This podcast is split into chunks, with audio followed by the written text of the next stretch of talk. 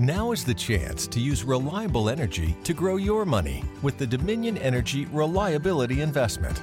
Our new investment product offers competitive returns, no maintenance fees, and flexible online access to your money. Make the reliable investment in reliable energy. The Dominion Energy Reliability Investment. To find out more, go online to reliabilityinvestment.com.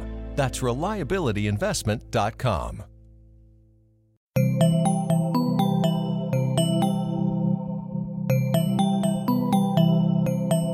Estás escuchando Posta, Radio del Futuro.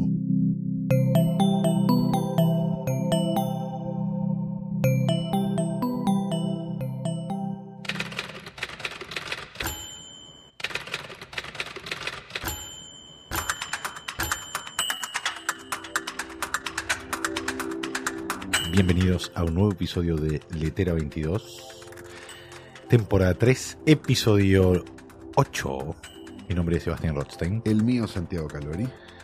y en este antepenúltimo episodio de esta temporada, Que no va a terminar sin una gran emoción. por supuesto, ¿no? nos guardamos lo mejor para el último acto de esta temporada, como bien venimos diciendo. Bueno, en esta emisión, en la emisión número 8, vamos a detenernos en una película muy importante para la historia del cine y para nuestras vidas también, de alguna u otra forma, y creo yo, para los verdaderos amantes del cine y la experiencia cinéfila y demás, ¿no? Estamos hablando de La ventana indiscreta de Alfred Hitchcock, una película que podría ser un lugar común, ¿no? De qué buena la película, pero mucha gente no la ha visto, No. por desgracia. Y es, y es mejor, o sea, es el Gardel, podríamos decir, cada vez se pone mejor. Una película Es muy buena. y tiene- Tiene, Increíblemente algunos moderna. subtextos que después vamos a hablar Sí. y demás, y sentido del humor y cosas que de verdad la convierten como en una cosa muy, muy maravillosa. No es mi favorita de Hitchcock igual. bien. pero- me, gusta, me gusta el debate. Este, me parece que es una gran película, sí es una de las grandes películas de Hitchcock, sin duda. Sí. Pero antes de todo esto, Rothstein, Sí. tenemos que pasar a hacer lo más importante que le pasó a la historia del podcast. ¿Y qué es? ¿Qué viste esta semana, Calori? Claro, exacto. Esta semana reví una cosa, vi otra y este terminé de ver otra, todo junto, Rothstein. lindo. ¿Estás listo? Reví, reví Das Boot de Wolfgang Petersen que está en, En Netflix. En Netflix. Estabas aburrido, amigo. No es mal, es buenísima. La recuerdo como un largo y soporífero film alemán. No, es una gran película de guerra para mí. Es Volvería una de las mejores películas de guerra jamás filmadas. Bueno, Justamente por el encierro y justamente por Qué un montón lindo. de cosas. Me gusta mucho la película. Me hace acordar bastante al francotirador también. Digo, en, algunas cosas como, como esta cosa de el festejo a la guerra, esa estructura que tiene también el francotirador de Chimino, ese tipo de, de cosas. La verdad que la- no, me, no me la acordaba como una película tan grande. Ah, es como bien. enorme. Es como esas películas soviéticas de los 60, ¿viste? Que era como sí. todo Sí, sí. acá, todo Sí, puesto sí. acá, no pasa nada, vamos a hacer todo nosotros. Eso por un lado, y por otro, digamos, también el como esta idea de los alemanes haciendo una película sobre los nazis que no termina de ser del todo eh, condenatoria, en una época donde todavía, digo, estaban todo bastante, bueno, sigue estando todo bastante fresco para los alemanes, digo, pero, pero es como la moral de la película me parece como interesante. Ya, ya, por, ya por esa postura me parece como que decís, ah, wow, qué riesgo que tiene la película haciendo lo que hace. Este, que por ese lado me pareció interesante. No la veía hace un montón. No nunca la había visto bien tampoco, porque no, nunca la había visto en cine. VHS y la de había visto en VHS de Lecatel, claro. Este, con lo cual la vi en, está en Netflix, en, bueno, en, en esa calidad que tiene Netflix, que la verdad que este, está bastante bien volverla a ver en esas condiciones. Debería volver a verla. Voy a jugar mi carta de la vía a los 14. Claro, claro. Bueno, yo tenía el mismo problema, por eso. Ahora me jugué, la vi a los 39 y dije, che, esto está bien. Bien. Esto no está nada mal. Bien, eso Das por un Boot. lado, Das Boot, exactamente. Y por el otro lado, vi una película nueva, Rostein, que se llama Jackals. Jackals. Chacales. ¿Estás estudiando inglés también? Jackals. Sí, un poco sí. Estoy, estoy, eh, estoy con el curso, estoy con el Victor English Method. De Kevin Grubert. Ajá. No, pero también estoy estudiando alemán. Nice. Que es básicamente el editor de todas las SO Me encantó. y el director de las últimas tres SO, creo, o dos Vamos. SO, o por Bien. ahí anda. El editor de The Strangers, el editor de un montón de cosas. Este, Una familia se junta en el medio de la nada a tratar, con un experto, a tratar de, de programar a un hijo de una secta. Bien. Por supuesto que los de la secta van a aparecer como aparecen en The Strangers y se convierte en ese tipo de película que yo por lo menos disfruto un montón. De ¿no? encierro, digamos. ¿Qué hiciste y- este domingo con la familia? Vení que te cuento, ¿no? Y se genera este tipo de película que a mí, en lo personal, me parece maravillosa. Así que ¿Dónde vista en la- en ahí. Netflix? No, no, no, no, no, en el otro, En en, la el protocolo BitTorrent. Sí, Bien. en el protocolo BitTorrent. Y por otro Protocolo. lado, y ahora viene la parte donde entramos en una polémica durísima, Rostein. A Así ver. que, ¿querés, ¿querés decir lo tuyo primero y después entramos en la polémica? Bueno, puedo decir lo mío. Este, yo vi dos películas, Ah, de vio las dos cuales películas, Rostein. una Está guardando algunas, seguro. vi dos películas. Una es La hija del general, porque es la de, la de Travolta, Simon Sí, West. Sí. Eh, ¿Tu rostro eh, No me denota la el- acuerdo, el, no- el por qué? O, No, no o- recuerdo ah. haberla visto, de hecho. Eh, yo tampoco la había visto. Y era como, quiero ver algo como si fuera Conner, ¿no? Claro. Momentos del día que uno necesita. Estás con ganas de coner. Estoy con ganas de Conner. Bueno, y la particularidad que el guion está escrito por William Goldman, ¿no? Ah, bueno, Todos los hombres del presidente, Sí, todo. Donde en la historia se puede percibir ese, un poco tal vez, la mirada de William Goldman en cuanto a cuál es el verdadero enigma de la película, ¿no? Hay una violación y lo que genera, hay como un secreto detrás de la mentira, es lo que dice el su póster, es como go behind the una película, vos con tal de citar el título de una película de Emilio Vieras es cualquier cosa. claro, detrás de la mentira. Bueno, eh, Travolta es un policía de la milicia, ¿no? Eh, aparece muerta la hija del general y tiene que investigar y eh, la pregunta que le hace el, eh, el general, el padre de la Oxisa asesinada, es usted cuando investigue va a ser un soldado o un policía. Y él le dice un, eh, y él le dice un soldado, ¿no? Se hace la veña y demás y va, va investigando y descubre como una un- una ultrajación y una vejación medio muy brutal contra la hija del general, oculta este por- Bueno, aparece muerta, suponemos que fue muy brutal, sí. como ella eh, estaba en, en- en los tiroteos, digamos, ahí en el frente de combate, Ah, violada por ocho compañeros, Ah, bueno. mientras todos se cagaban a El tiros. peronismo, ahí tenés el peronismo. y eh, como es justo el momento donde se empieza a aceptar a las mujeres dentro de las filas del ejército, deciden ocultar el hecho, entonces el padre tiene como el general, etcétera. Bueno, eh, ¿Y el general es parte de ese complot? el general es que su padre es el que acepta callar y convencerla a ella de que no ha sucedido nada, que hay que dejarlo en el pasado para no herir a la mirada externa de etcétera, etcétera. Una cosa así bastante sordida, si no fuera por la cantidad de caras que pone Travolta a lo largo de la película, que es como, parece que hay momentos que se está como eh, ante, ante una comedia, este, pero... ¿Travolta venía de qué en ese momento? ¿De Pulp Fiction? No me acuerdo. Yo creo ¿Creo que andaba por ahí o no? Dije el general sería como una película más clase B, la sensación de, de- como de, de intriga y, y punto. Pero lo que, Bueno, pero es que hizo mucha clase A después Travolta. no, no, no, no, pero lo que quiero decir es que en este caso que todo el tono de la película está como en un, un lugar medio de, como de comedia extraña, o sea, porque es insostenible el tono que propone, concentrarse más en la historia, en las ideas de la historia, es lo que hace que de repente era más interesante, por eso eh, mencioné que el guionista era William Goldman, no un improvisado, hay otro más, pero digo, está su input, evidentemente, por ahí dando vueltas, la corrupción en altas esferas y etcétera, etcétera. La otra que vi, un clásico de la década del 60, es La jauría humana, de Chase, de Arthur Penn, Sí, estamos con Arthur Penn, ¿eh? ¿Cómo, estamos, ¿Cómo estamos con Arthur Penn, viejo? ¿Por qué? ¿De cuál venimos? Ah, De- venimos, hablamos de. La vez pasada yo hablé Ah, de Night, Moves. Moves. Exacto. Bueno, Marlon Brando, Robert Redford, Jane Fonda. Sí, sí. y es sí, básicamente la historia de un intento de linchamiento, que son eh, elementos dramáticos que me suelen interesar, con cómo una, una psicosis empieza como a propagar y a generar como una especie de epidemia incontenible. Furia de Fritz Lang, ¿no? Su primera película en Sí. Estados Unidos. La jauría humana y, bueno, The Lodger de Alfred Hitchcock también tenían momentos. Mabuse. También- no, Mabuse, perdón. No, eh, eh, M, el M, vampiro. el vampiro negro, sí. Y el vampiro negro también. Exacto. Por, por el- carácter transitivo. Exactamente. Eh, bueno, es es curiosa, de una película de dos horas y media, de una hora y media larga y lenta, y cuando se empieza a activar el, el dispositivo donde todas las frustraciones, realmente muy bien construidas las frustraciones de todos los personajes que necesitan un chivo expiatorio y es este eh, prisionero que escapó de la cárcel al cual todos temen, que es Robert Redford, increíble, le temen a un rubio divino y un sheriff que parece estar comprado permanentemente, que es Marlon Brando, una gran actuación y una película muy como visceral y cruda y amarga. Al día de hoy hacer una película así con un final tan desolador no creo que eh, eh, mainstream, ¿no? Siempre pensando en esos términos con cómo era de Chase. Bueno, está en Netflix, así que también se, se puede investigar. Bien, y lo que terminé de ver justamente en Netflix fue Narcos, Narcos. que si Amé. esto fuera, este, se atropella un poco el final, ¿no? So what?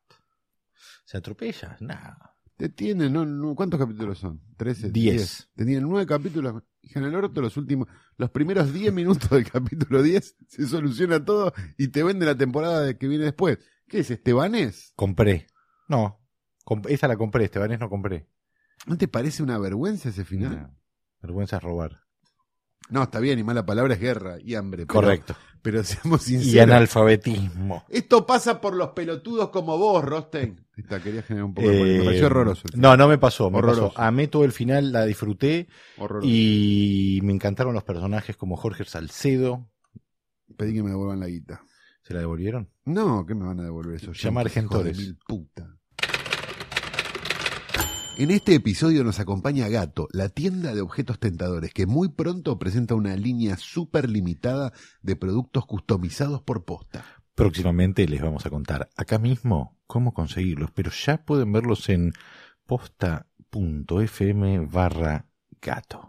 Para celebrar la ocasión, armamos una wishlist con nuestros productos gatos favoritos. ¿Cuáles son los tuyos, Rostein? Yo tengo dos A ver. favoritos. Uno es el, el Rocket, mochila cohete para niños. Wow. Ah, pues vos tenés criatura, Rostein. Claro, por eso. Claro, y otro sí. es el Urban 2, Sí. que la puedes usar igual aunque no hayas visto la primera. Ah, mira, me gusta. Es una mochila urbana. Ah, Muy bonita, ¿eh? excelente. Tranqui.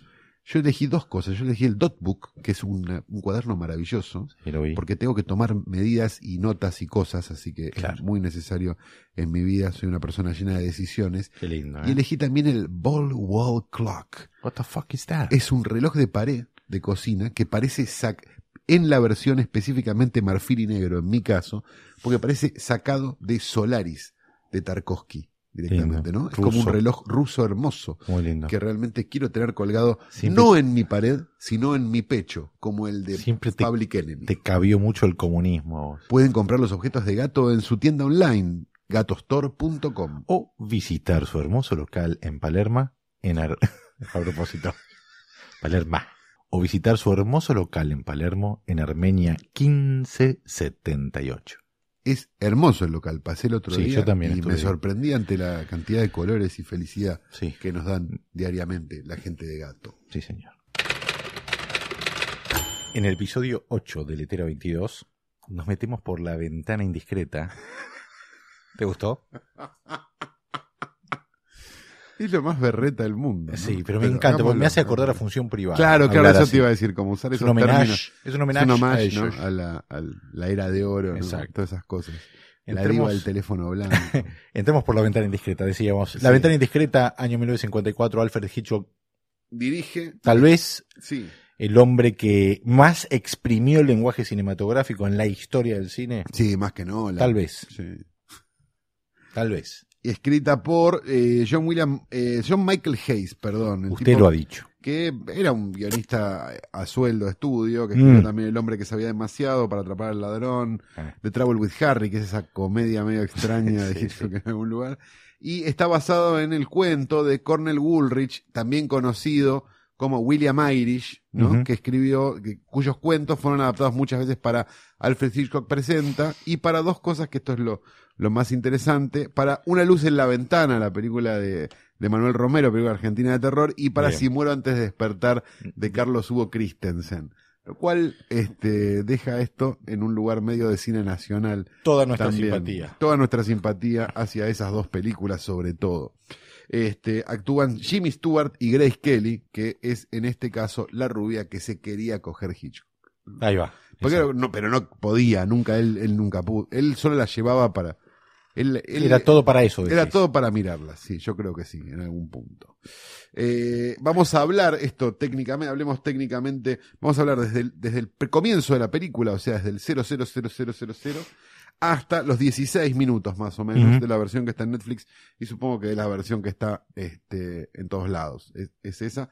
Y, o de la página 1 a la 24 en el Final Shooting Script PDF ese que anda dando vueltas Diciembre 1. por la internet. Sí, Exactamente, aquellos que tengan muchas, muchas ganas de hacer todo el trabajo. Un poquito, antes de, de- de entrar a la secuencia, Sí. eh, hay mu- se sabe mucho sobre la película, se sabe mucho sobre su- sus metáforas y sus ideas y demás, eh, sobre su genialidad, ¿no? La idea de que es una película sobre un espectador de cine, Sí. que es como uno está viendo una película, sentado, inmovilizado, pasivo, viendo cómo las cosas se van sucediendo y demás.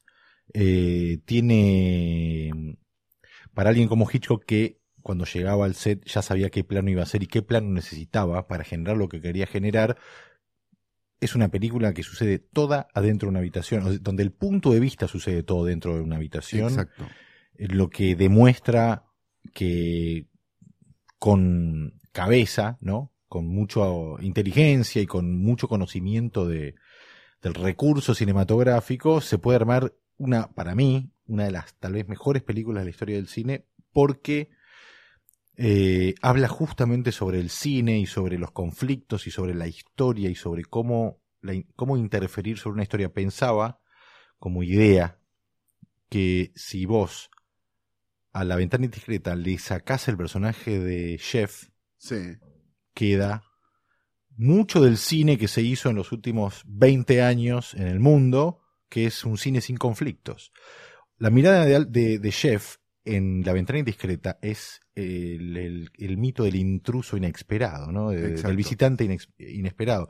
Un tipo que no debería estar viendo lo que va a ver y lo ve moralmente ambiguo y esa es la gran idea de, Al- de Alfred Hitchcock que vos digas, pero este tipo hay un punto donde está mal lo que está haciendo y es tan genial y es tan moralmente complejo que eso es lo que hace que la película no envejezca entre muchas otras cosas. ¿no? Pero eso también es lo que hace que hoy por hoy, lo como vos, vos bien decís, ese, el personaje de Jeff en realidad hoy por hoy es el espectador.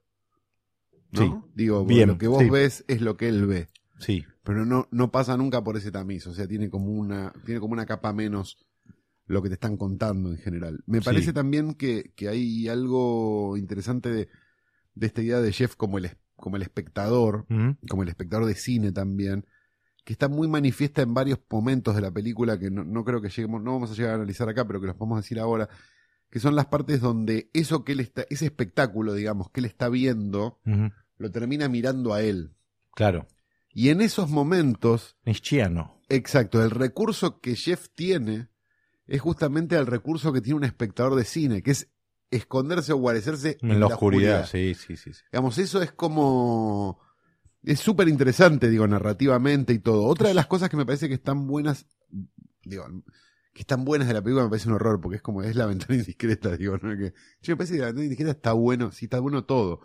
Pero, me parece que hay algo que es súper interesante y es la narración visual que tiene la película. Sí, de cómo sí, sí, sí. en este prim- esta primera secuencia de la que vamos a hablar, digamos, o primera, sí, es una, sí, es hasta que, sí, es desde que empieza hasta que aparece Grace Kelly, digamos. Esto sería lo que vamos a analizar donde quedan un poco sentadas las bases de mayor parte de la película, o Y por lo los menos subtextos que tiene la los película. que es- personajes, se presentan casi todos los personajes, salvo el de Grace Kelly, en realidad también se presenta, pero se presenta en off, En off, sí. este, y se van presentando como las distintas historias que, que vamos a ir viendo y viendo de alguna manera en repetición por esto de que el tipo está siempre sentado en el mismo lugar y haciendo siempre lo mismo porque está postrado en esta, en Y esta a- cama. el hecho de ser en de- esta silla de y el hecho de que es verano, que también se cuenta en este comienzo, hace que esté totalmente justificada las ventanas abiertas Exacto, y este porque se escucha, se ve, ¿no? No- exacto. ¿Querés que vayamos como viéndolo?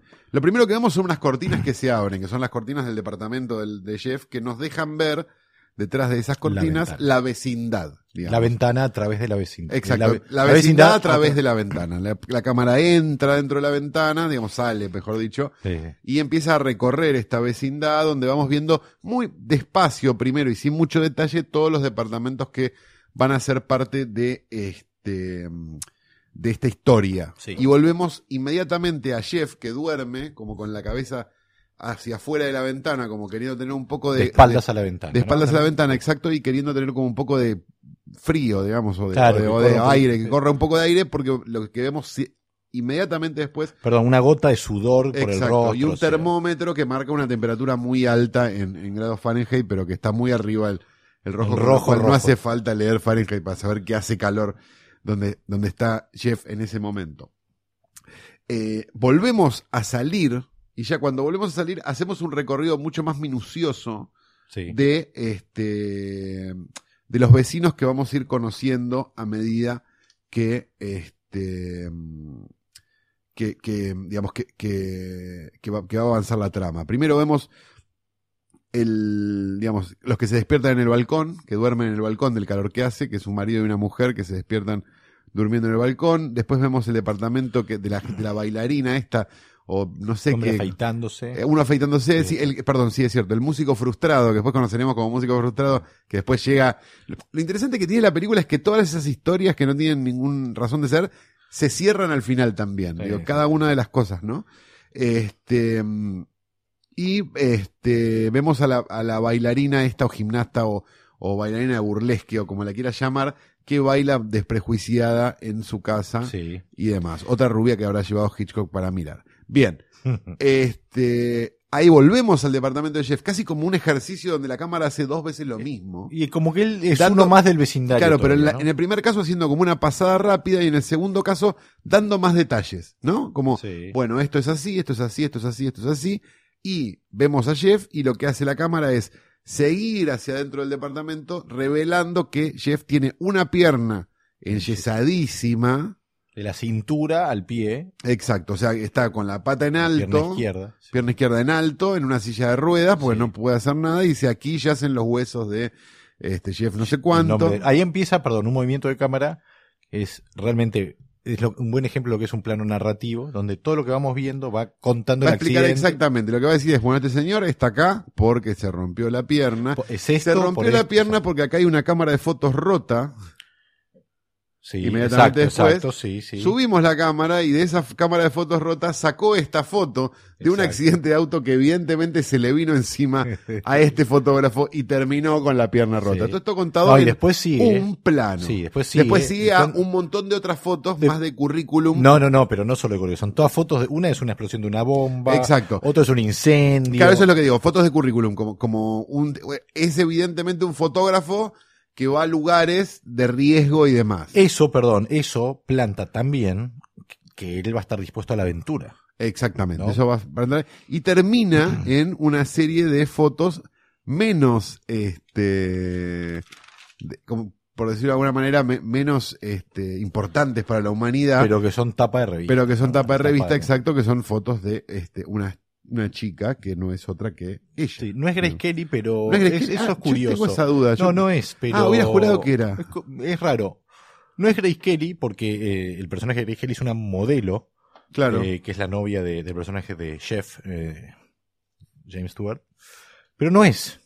Ah, Así que no sé si lo que. O sea, lo que yo creo que cuenta eso es como ves primero el negativo y después ves la foto, es como si contara que también fue tapa de revista una foto de él. Esa es mi sensación. O que eso no es lo que él quiere hacer, por eso la foto está en negativo. No sé, es como que el negativo está en el original. Claro, por eso. Por eso digo, el original y la tapa posterior. Pero bueno, ¿cómo sigue? ¿Cómo sigue? Quiere. Eh, ah, lo llaman por teléfono. Empieza está con afeitando. está, está, afeitando con una afeitadora eléctrica, lo llaman por teléfono, es su editor que lo felicita porque hoy le van a sacar el yeso y el tipo dice: No, mira, me van a sacar el yeso dentro de una semana. O sea, sabemos que hay una semana por lo menos del tipo dentro del departamento y es medio no, no, la no la conté, pero es medio el tiempo que demora, o sea, la película. Más o menos, claro. ¿No? No mm. sé si será, pero digo, pero hay algo de. También siendo como es Hitchcock, que probable, no te da un dato sin que sea necesario, Sí, probablemente sí, sí, La, la acción suceda en eso. Habría que sentarse ser, a hacer la cuenta de los días. La verdad que no, no lo hice. Este, y le dice, ah, qué pena que estás con esto todavía, pues te podía mandar a, y no me acuerdo, un país tipo Kenia, no me acuerdo exacto el país. Un lugar donde supuestamente va a explotar un a huracán. un por todo mal, sí, no, sé qué, voy igual, voy igual, no, no, no, no vas igual, no, No, sé qué. pero lo más igual porque queremos cuidar nuestro mejor fotógrafo, o sea, tipo eso de los buenos. Claro, pero él le dice a la vez, bueno, si me hubieras querido cuidar, le dice, no, no me hubieras tirado al medio de una pista de, de autos para ver si podíamos darle un ángulo distinto Exactamente. a la situación y me dejabas así. Dice, en un momento yo. le dice algo que me da, que, que es genial, que eso es lo que tiene Hitchcock, que son como, uno las vuelve a ver ya sabiendo un montón de cosas y hasta pueden ser hasta divertidas de ver, ¿no? Porque él le dice, si no me das algo para hacer, le dice Jeff, voy a tomar una decisión drástica. Y todo esto lo hace mientras mira a sus vecinos, ¿no? Está mirando a los Exacto, vecinos va mirando a los vecinos y llega. y le dice, perdón, y le dice, ¿qué- y una decisión drástica como cuál? Le pregunta el editorial, le dice, como casarme. Claro, Y ahí justo porque está empezando a ver la llegada del vecino, del vecino, exactamente. Casarme y vivir una vida, no sé qué, empieza a describir la vida que ve. Empieza a, descu- a escribir como una vida matrimonial muy triste, muy, muy, muy gris, donde ve llegar a su vecino Thornwood, Thor- Thornwood, ahí está, Sí. que es este, va a ser muy importante y va a ser su obsesión durante toda la película. Un grandulón Sí. que llega a su casa Sí. y mm, como sin ganas de nada, como medio así desganado, llega y vemos en la habitación de la mujer a la mujer como en la cama, enferma o algo por el estilo, pero mejor dicho, haciéndosela enferma. Sí, sí, que sí. también es un dato que no es menor. Ella se pone como el paño y toda la cosa del sufrimiento, ni bien escucha que él está llegando. Eso, ahí, este, como una, como una serie, digamos, de, hay como una pequeña discusión entre Thornwood y la mujer, como muy gesticular. Todo, pero todo eso sirve para que eh, Jeff describa lo que para él es el matrimonio y por lo cual no quiere casarse, pero a la vez de aburrido estaría dispuesto a hacerlo solo para buscarse problemas. Exacto, solo para buscarse problemas. Eh, Se despiden. Se despiden, cortan. Jeff, a Jeff le empieza a picar la pierna, trata de rascarse con, un, con una especie de cuchara de madera. Lo logra finalmente. ¿Qué crees que, qué crees que cuenta esa acción sola de mí- Jeff? Para mí hay algo, para mí hay dos cosas. La primera, hay como una cosa medio cómica que la película tiene todo el tiempo, que capaz como que la refuerza un poquito con eso. Y me parece que también habla mucho de la indefensión del personaje.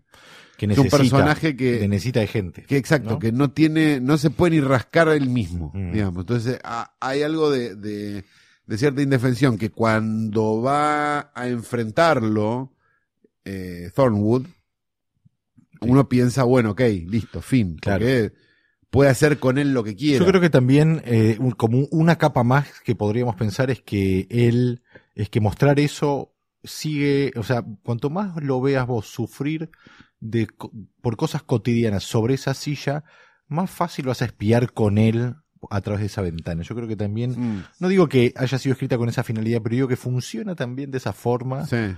Eh, la idea de que vos veas cómo es su vida, lo- lo- porque va a arrancar en breve todo el, el- el verdadero dispositivo, hay todo un momento de instalar una serie de cosas que yo creo que sirven también para que vos espíes con él de forma orgánica, que no te sí. des cuenta que hay un seteo que ya está empezando a entrar en funcionamiento. Exacto. Vemos a Thornwood que sale a ver unas flores que están abajo. Digo que no quiere discutir con la mujer y dice me voy a dar Me una voy vuelta, abajo y mira unas flores, que es algo que después va a tener importancia, ¿no? Una vecina Claro. medio metida, no sé qué, la manda a cagar directamente, no hay otra explicación. Y llega Estela, la enfermera del seguro, que es una señora muy, muy, muy, muy, muy, muy habladora. Mm. Lo primero que hablan es como de esta, de esta cosa de, de la vida que... La moralidad de espiar. la moralidad de espiar, exacto. La Es idea del dice- tom, la idea de que... Te la entra con ir- ese texto, como, mirá que podés ir preso por esto. Esto es un crimen, no sé qué, no sé cuánto. Algo que después es muy gracioso porque es ella la que más ganas de ir a investigar tiene. sí. Digamos, todos los personajes van como creciendo y dándose vuelta a medida que va avanzando la película. Este le habla, bueno, de eso y empiezan como a hablar de Lisa, de una este, novia que él está pidiendo casamiento a él y que él no está tan seguro de darle Sí. casamiento. Yo creo que algo que establece rápido en ese momento la película es que eh, mientras Stella es como una laburante, dice, mi época te gustabas, Nah, te, es- es- te besabas, palo de la bolsa. Acá hay mu- la inteligencia, dice, uno de los grandes problemas de la historia de la humanidad, la inteligencia, dice ella, porque él dice, ella, ella es inteligente, él tiene unos reparos de un hombre psicoanalizado casi. O un tipo como con eh, que se ha re- que se ha pensado que tiene cierta conciencia del mismo, un tipo muy inteligente, Sí. se nota mucho en ese diálogo que el tipo es elevado, pero contra los argumentos de ella que son tenés a la chica perfecta, enamorada de vos, El problema acá son los libros, la gente lee muchos libros. Ella es como... voy- voy- práctica, sí, voy es a- lo que va a necesitar también. Voy a decir algo que quizás me condene Obvio. para toda la eternidad, pero ella es un poco la tita Merelo en una película de Enrique Carreras de Hitchcock, Bien, ¿no? lindo recorrido. ¿No? Como la vieja que viene y te canta la posta. Lindo recorrido. ¿eh? Qué cosa, doña Bueno, Tita, ¿eh? las cosas que usted Eh. dice, ¿no? Como tiene, tiene eso un poco. Sí, lo que pasa es que eh, Tita Merelo en nuestro caso no tenía un James Stewart enfrente. No, no, tenía, tenía no Juan Carlos un- Altavista. Sí, y eran las barras bravas. Bueno, volviendo a otra película que también nos gusta mucho, que Eh. es La ventana indiscreta. Sí. Eh, decía- No, bueno, decíamos, hablábamos un poco de que también ese diálogo, además de hablar de ellos, también como, como, como un buen ejemplo de cada uno habla como tiene que hablar, no hablan igual. Y No. eso hace que el diálogo sea muy rico porque la practicidad de ella contra la intelectualización. Y el trauma de él, porque hay un trauma del que él es, yo soy demasiado ordinario, dice, si para ella fuera ella. más común, dice. Y es- si ella fuera más común sería no sé qué. Y ella como que habla y condena mucho a lo que se llama el matrimonio moderno, que si uno lo ve hoy, es maravilloso, porque digo, no, no es que ni siquiera están, no nada.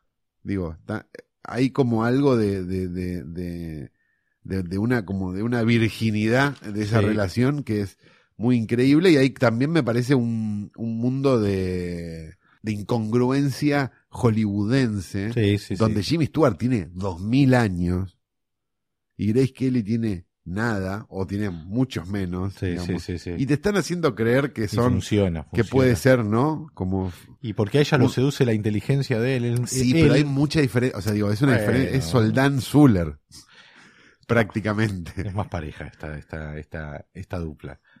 Sí, sí, sí. Bueno, pero volviendo a, a lo que es la película, eh, eh, el diálogo entre Estela y, y Jeff se basa sobre todo en que Jeff le dice que básicamente lo que está diciendo es estoy buscando problemas y básicamente él no quiere que el problema sea el matrimonio, sino que está buscando problemas porque él está acostumbrado, hay una adrenalina que él no está teniendo. Las fotos que vemos en el paneo que nos va presentando su accidente y su oficio, nos nos presentan, hablan de esa adrenalina claro, de que es un tipo que estaba por ir a, a, creo que a la erupción volcán, o sea que estuvo en un incendio, en la guerra, en una bomba, el accidente, no tiene paz, no tiene descanso. Por lo tanto, él dice, me faltan los problemas. Está buscando como el camino del héroe, está buscando su camino. y es esa ventana Claro. justamente la que dentro de 10 minutos lo va a meter Va a em- empezar, a meter porque es un tipo que está buscando eso pero y ella le dice algo muy interesante le dice le, le hace el- le plantea de forma muy práctica el dilema moral de su posición que es la siguiente vos un día vas a ver algo que no tenés que ver te van a llevar a la cárcel y el juez te va a decir qué estabas haciendo y vos dijiste y me parecía divertido espiar y vas a estar en problemas y vas a ir en cana le le pasa muy en limpio el dilema moral de estar espiando la vida ajena por ver porque vas a ver algo que no deberías ver lo que es eh, hasta bello como concepto, que eso va a funcionar tanto para la chica torso, que él medio que es la, la que lo calienta, y el asesinato. No ve lo que no tiene que ver, pero gracias a esa mirada, ¿no? Y a esa, a ese eh, invitado inesperado que hablábamos al comienzo, la película tiene vida, tiene como esa atracción que no frena hasta el final. Y después de esta charla de matrimonios, volviendo a la, a la linealidad, lo que vemos es un nuevo recorrido por esas ventanas al cual se agregan unos nuevos personajes, que son esta pareja de recién casados, Claro. que deciden bajar la cortina, suponemos de manera picaresca, ¿no? Sí. Y no la vuelven a subir hasta, hasta que están casi separados. claro. Eh, Dentro de las historias que se van tejiendo, que son el pianista, la señora alcohólica de, Todas, de la planta todas- baja, la artista, la tetona, todas opciones de vidas posibles para Jeff, ¿no? Que es un tipo al cual está diciendo, estás, ya sos un solterón grande, que se lo dice el editor, y él es como que evidentemente tiene miedo de crecer o, o eso. Más que tiene miedo de crecer, ese es como el, el, el pequeño arco del personaje, que es un tipo que tiene, que se puede plantear tranquilamente como un tipo que tiene miedo de crecer, se enfrenta hasta esta situación que básicamente lo va a terminar uniendo a Lisa Fremont, que cuando aparece, parece casi un sueño, que esto No. también es interesante. Él está durmiendo, esto es lo que pasa Sí, inmediatamente sí, sí, después. Se hace de noche, él se queda durmiendo, mirando por la ventana, a pesar de los, de los consejos de la, de la señora este, enfermera, se queda, se queda mirando por la ventana, se despierta y cuando se despierta tiene frente a él A la, Ah, mujer, a la mujer más bella de la historia de, una de las mujeres más bellas de la historia del de planeta. Grace Kelly, este, que lo despierta con un beso, digamos, lo cual hace, Muy sensual. exacto, muy que sensual. comienza, este, a desgranar algo que ya no vamos a analizar porque no era No, lo que que estábamos es- analizando, pero lo que tiene de interesante es que cuando ella llega, nosotros ya sabemos exactamente qué es lo que él busca, qué es lo que ella busca, qué es lo que está pasando y demás, y ya con No, ese y beso aparece otra pregunta. Que estamos es- viendo un montón de cosas. Vemos que él está perdidamente enamorado de ella. Sí, claro. Pero también aparece otra pregunta que es: ¿Cómo no te querés casar con, Con, Grace Kelly. con Grace hermano. Eso por un lado. Por otro lado, para mí, James Stewart, cuando está bajo las órdenes de Hitchcock, es se convierte en un ¿Cómo no actor. querés ser suegro de Guillermo Vilas? claro. Bueno, se convierte en un actor eh, extraordinario. Es un tipo eh, que en La Soga, que yo creo que hace una de sus mejores actuaciones, este, que puedes ver cuando está pensando en plano, toda la secuencia donde se rasca, Sí. ¿no? Todo lo que, todo lo que hace, sea, un tipo tan eh, cinematográfico y a la vez tan sutil y, y, y cálido y demás. Bueno, Él es, él es un poco el Tom Hanks de, De esa época, ¿no? Sí, Digo, sí, viste sí, que siempre, que siempre se reemplazan los actores, viste que en Hollywood, no sé, de Jerry Lewis fue durante un tiempo Jim Carrey, digamos, Sí, como, sí, como, sí, como que hay una, como que hay una, hay una, hay un reemplazo de un determinado arquetipo de actor. Sí. Eh, Sí, me parece que, que James sí. Stewart cubre, hoy lo cubriría, o por lo menos en- hace unos años, no sé si ahora, lo cubría Tom Hanks, Sí, ¿no? Es, es ese tipo de actor, es ese tipo de, arquetipo de actor. Sí, sí. Es una cosa para mí extraordinario lo que hace en la película porque tiene que mirar y aparte está toda la mitología que, rodea la película sobre eh, los planos de él mirando y depende lo que vos le pones como contraplano, o sea, el mismo rostro mirando a la chica desnuda a bailar y el mismo rostro mirando a la pareja besándose, te genera dos cosas diferentes cuando la ves como espectador. Eso, llamado el experimento Kuleshov, ¿no? Dos imágenes que eh, generan una sensación, las dos imágenes contrapuestas, ¿no? Él mira con los con espía, eh, la mina desnuda bailando, es, como decía Hitchcock, un viejo picarón, pero el mismo, el mismo plano, el mismo rostro mirando a la vieja que se prepara un té o a la anciana que necesita que le ayuden a cruzar la calle es un viejo como, ah, mira, mira cómo le, mira cómo se interesa por, etcétera, etcétera. Y la noción, digamos, de encuadre cinematográfico, que está explicada con las cosas que él ve o deja de ver, que es lo que elige, porque digo, lo que, lo que la película te- empieza mostrándonos es un gran plano general donde todo esto es importante o no. Sí. ¿Qué es lo importante? Esto, esto, sí, sí. esto, esto. Digo, hay como algo de esta idea de que, de que el encuadre es lo que importa y, lo, y no lo que queda afuera, que, mm, que, tiene, que, que está muy presente y es parte de la narrativa de la película. Es para mí increíble que una película que está, eh, está pensada de forma matemática en su composición, en el guion, en las acciones, no te das cuenta la construcción que va haciendo de los subtextos que son las posibles vidas de un personaje como Jeff, representadas delante suyo como el hombre que va a vivir solo, insatisfecho, que no encuentra la melodía perfecta, ponele la mujer ideal, Ajá. eh, el marido que mata a la mujer porque no la banca más, que es supuestamente su gran temor, es perder esa independencia. Eh, La señora que, alcohólica que queda sola y empieza a ir a bares, que es lo que él puede llegar a hacer todo, eventualmente después, si Eso es, es que no, si es que no se sube al tren de la pareja, llamémoslo de alguna Exacto. manera. Y eso está Y construyéndose. toda una noción de, de matrimonio moderno que si la ves hoy es hasta enternecedora. ¿no? Sí, pero, tras, pero logra Pero no es trascender. importante, No, digo. porque, No, claro, no es, porque es el temor de no es el matrimonio, sino eh, perder eh, ciertas libertades. O sea, algo que no es como, no es como esa película de, no es como esas películas de droga de los 50 que hoy no, No, uno hoy las ve y se ríe. No, no, no, Digo, hay algo que, que a pesar de la moralina, digamos, de la época, es Porque su dilema no es el matrimonio, va por- pasa por otro lado. Eso es lo interesante. El guion tiene dos diferencias muy, muy curiosas. eh, este, esta versión del guion, ¿no? Que, que hemos revisado para esta ocasión. ¿no? Sí, claro. Una es que Él el- es negro. ¿eh? el, en el guion él es negro. claro. Y corre. Y tiene Eh, la- Sí. el, El comienzo de la película, como vos dijiste, se suben los telones como si, bueno, comienza una obra, como la idea del el show que les voy a Y presentar. ¿no? cierran los telones al final también. Exacto. digo, y él le da la espalda y está encerrado para que no se vuelva a meter en problemas. El guion arranca con el plano de el vecindario y no hay referencia al marco de la ventana, que me llamó la atención este, porque la idea de que se sube el telón, para aquella época entiendo, tenía tal vez más vínculo con se sube el telón y empieza la función, Sí. literalmente hablando en un cine. Sí, en un cine porque había ¿No? telones en los cines. Claro, Lo sí. otro, muy curioso, y es- me, me llamó mucho la atención, es que el- la charla que tiene con el editor eh, es, un, es un corte y corte con la oficina del editor, donde se ve al editor y a su asistente y su oficina y demás.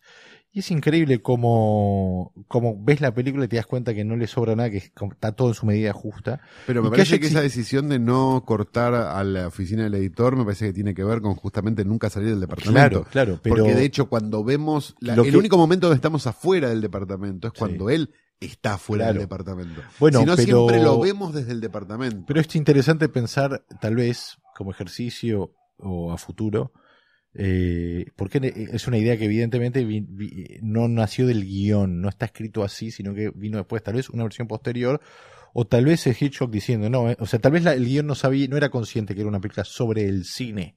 También, eso es lo que me, me divirtió encontrar eh, eh, eh, encontrar esa diferencia tan, tan importante, que es romper el punto de vista de que no sirve ver al editor, en ningún momento hace falta, tal vez la sensación de dar aire en un, en un- eh, porque es un diálogo extenso y de, y de información, ¿no? de exposición, como se dice. Sí. Sin embargo, funciona porque la interacción no está con el editor, sino que está con los vecinos. Con los vecinos y con las cosas que le van pasando y a él. con lo que él dice de acuerdo a lo que va viendo. Es realmente. Cosas que uno hace mientras habla por teléfono. ¿no? Para mí, vos decías, no es una de tus favoritas de Hitchcock. No, sí lo es, pero no es mi favorita. Bueno, es mi favorita, por lejos, es una película que amo, es la primera película que vi de Hitchcock en mi vida y creo que eso también influyó. Y recuerdo lo que me impactó verla a los 14 eh, y el suspenso funcionaba en una película que era vieja, digamos, ¿no? Cuando la vi tenía solo 30 años la película, hoy tiene 80. Para la semana que viene, Tenemos que ver una película de quién y es qué una es? película que se llama The One I Love, Sí. Es de lo que podríamos llamar la factoría de los hermanos Duplass, Exacto. Nancy y Quique.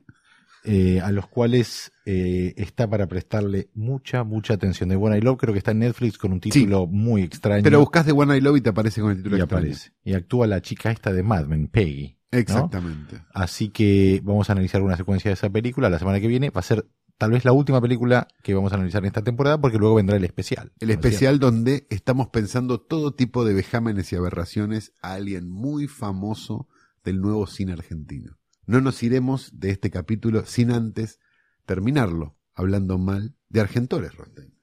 Pero como no tenemos frase, porque en la página no nos están poniendo frase porque saben que hacemos esto y nos quieren cagar, y nuestros saldos están en una situación paupérrima, sinceramente. Tristísimo giorno. Vamos a contar una anécdota de Argentores que empieza así. ¿Te acordás la vez que nos depositaron 50 lucas a todos, Rostein? Me acuerdo que eh, durante, fuimos millonarios por 20 minutos. 24 horas, sí. Un, sá- un sábado a la tarde, todo el mundo entró por alguna razón a Argentores y vio que tenía un saldo descomunal real, 50 mil pesos del año 2005. Cinco, más o menos. Estamos hablando de 15 mil dólares de saldo de Argentores. A todos. Lo llamo a Roster y le digo, che, ¿vos tenés este saldo? Sí, yo tengo este saldo. Llamo a otro. ¿Tenés este? Sí, yo tengo este saldo. Llegamos el lunes a Argentores. La cola daba vuelta a la manzana, por supuesto. La gente estaba muy contenta. La gente estaba muy contenta y llegabas a la caja y el de la caja te decía, vení por lo sal-". Sí, no, fue un error del sistema. Mandamos a la mierda a mucha gente Mandamos creyendo a la que éramos millonarios. A mucha gente que como en la tregua de Renan. renunciamos a trabajos, hicimos un montón de cosas por ese saldo fantasma de Argentores. Imagínate lo que era ese saldo de Argentores que en la cola estaba hasta Silvio Soldán. Hasta la semana que viene. Esto fue Letero 22, temporada 3, episodio 8.